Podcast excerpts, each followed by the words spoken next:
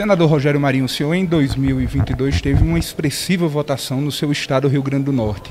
E no Congresso Nacional tem uma atuação destacada no campo da oposição, nessa linha da direita, conservadora.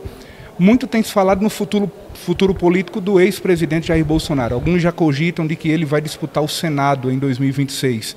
Rogério Marinho estaria pronto para encabeçar, por exemplo, esse nome da direita em 2026?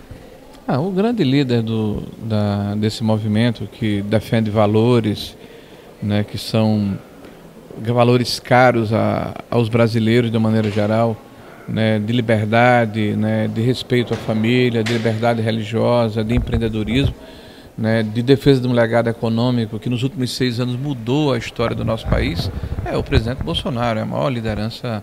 Ele será candidato? Tem conversado com o senhor? Não, aí faltam quatro anos, né? Mas com certeza a, a liderança mais expressiva e a quem nós devemos é, certamente é, entregar a liderança desse processo é o presidente Bolsonaro. Caberá tão somente a ele ou as outras lideranças também discutirão e terão voz? Como, por exemplo, o Rogério Marinho, ex-ministro do próprio Bolsonaro processo de construção da candidatura ele sempre é coletivo, ninguém pode ser candidato de si mesmo, tendo que ele vai encabeçar este processo, não significa que ele vai decidir sozinho, e ele, ele vai consultar aqueles que estiveram do lado dele, que estão do lado dele e que comungam é, das mesmas expectativas e que defendem a mesma pauta.